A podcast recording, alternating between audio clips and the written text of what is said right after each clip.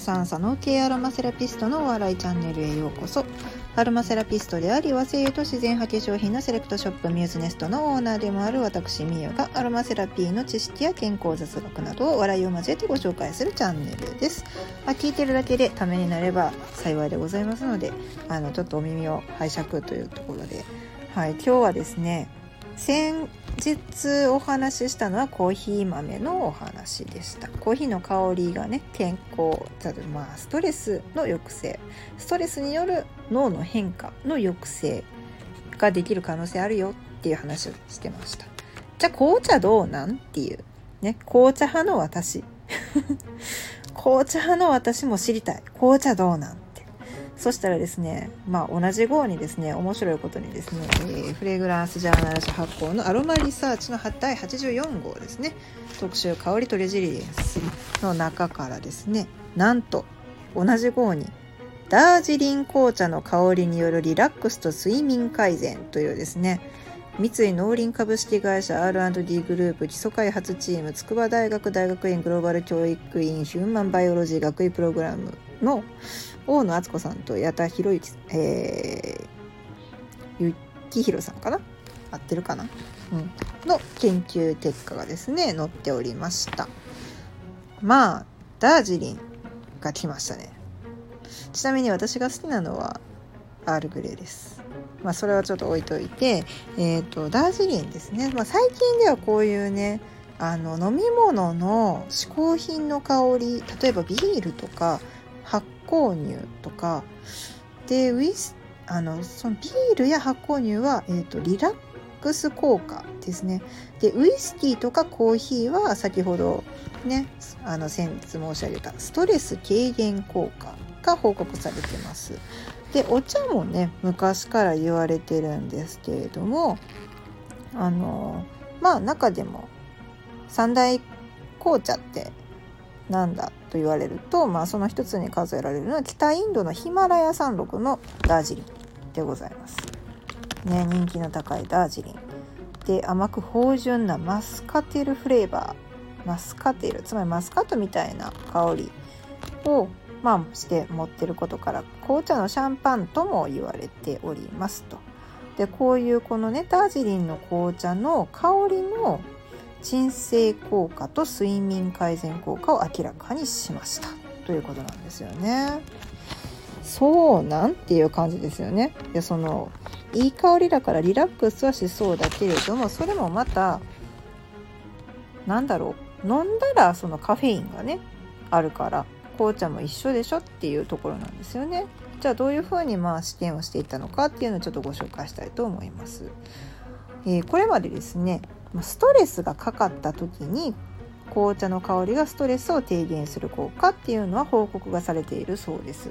でも今回の研究はストレス環境下ではない非ストレス下においてダージリン紅茶の香りを嗅いだ時の自律神経の活動に対する鎮静効果つまりリラックス効果について調べましたということなんです。でどうやって調べたかって言ったら、まあ、普通はね結構あの自律神経活動の指標として使われるのは心拍変動つまり心臓の動きですよねが使われるんですけど、まあ、それってねストレス評価にするには、まあ、いろんな要因があって心拍って変動するからちょっと個人差が大きくってそれじゃないやつで調べようっていうことであのこの研究で使われている方法としては動向対抗反応測定および皮膚温度差測定ということを選択されております。まあ、どういうことかっていうと副交感神経つまりリラックスしている状態だと副交感神経優位な状態だと瞳孔がより収縮するんですって光を当てるとキュッてね。であの一方皮膚温っていうのは、まあ、末梢の血管もつまりまあまあ毛細血管のことですね、うん、が交感神経活動の支配つまり、まあ、交感活交感神経優位だと血流量が緊張によってこうね少なくなるんですよ収縮してキュッと。まあ、戦ってる時に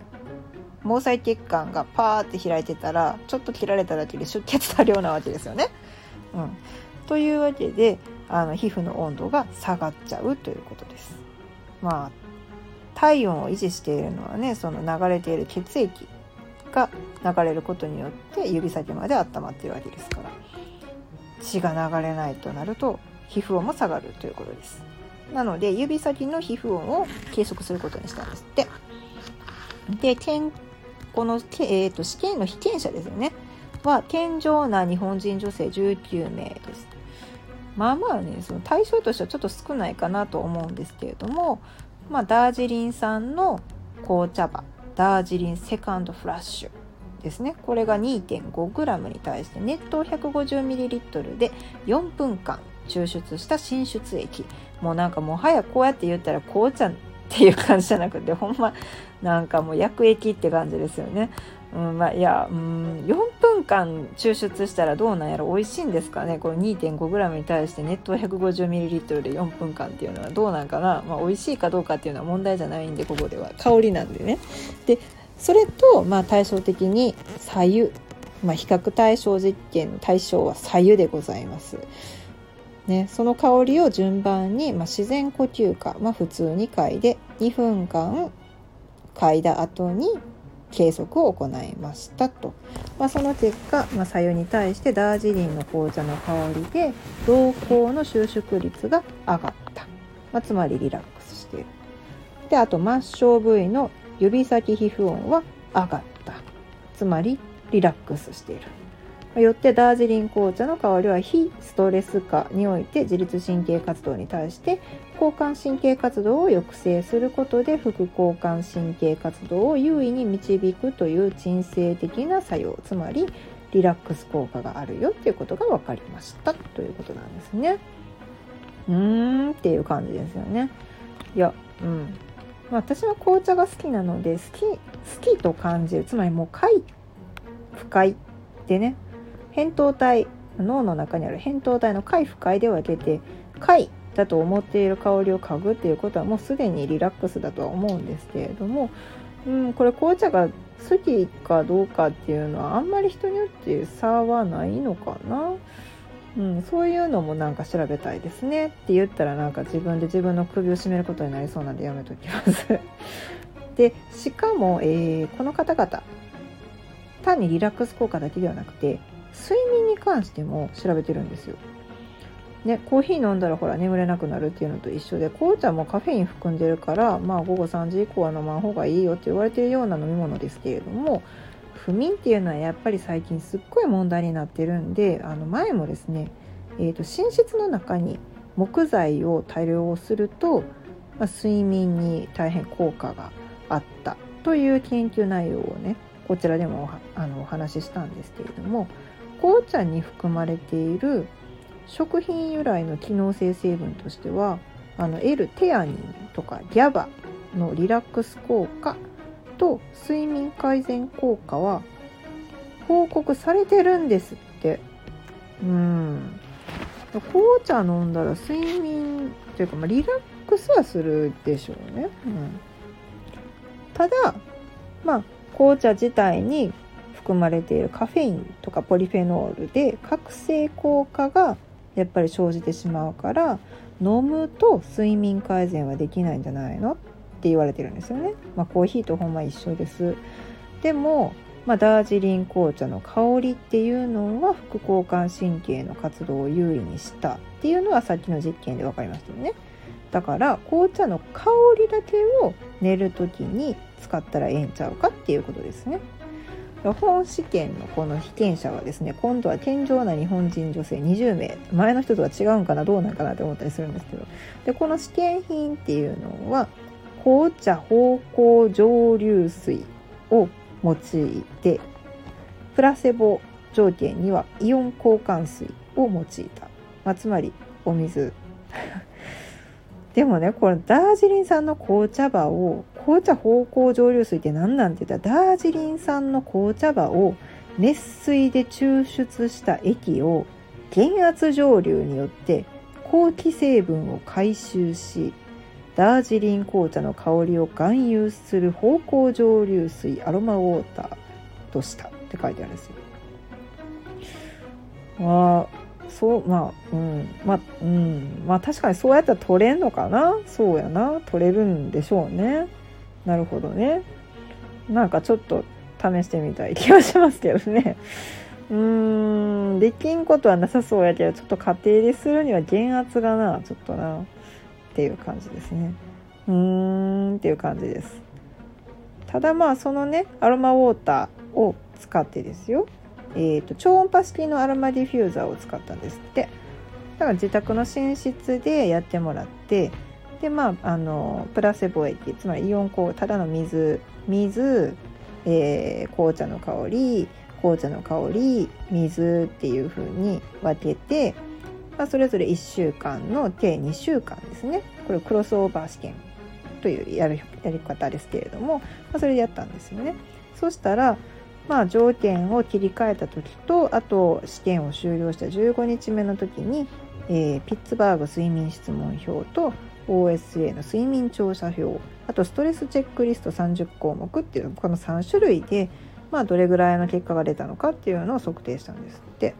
でしかもね入浴時以外はマイクロタグ活量量計を腹部正面に装着って結構な大変ですね。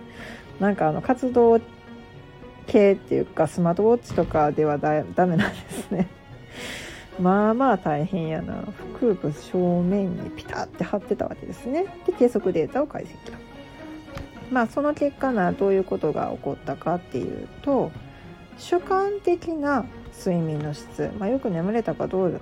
どう思ってるかっていうね。このピッツバーグ総合得点っていうのがやっぱり紅茶の香りを嗅ぐとあのよりよく眠れたっていう感じだということですね。でもう一つは主観的な睡眠感ですね。OSA 各因子の変化量なんですけれども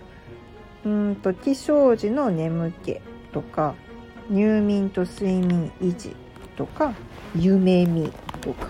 あと疲労回復とかね睡眠時間とかなんですけどこういうのがね全部やっぱりあの睡眠の質が向上しててで起きた時の眠気は少なくなっていてで入眠と睡眠はずっと維持されていて、まあ、疲労も回復してて睡眠時間も満足している。でしかもストレスチェックリスト30項目の得点はやっぱりストレス意識の低減傾向が認められたということです。ねえ面白いですよね。だから本当あの飲んだら覚醒効果が入ってねあの作用するカフェインとかポリフェノールが入っているので起きてしまう原因にはなっちゃうんですけれども香りだけを嗅ぐとまあ寝る前にですよ就寝前に香りだけを嗅ぐと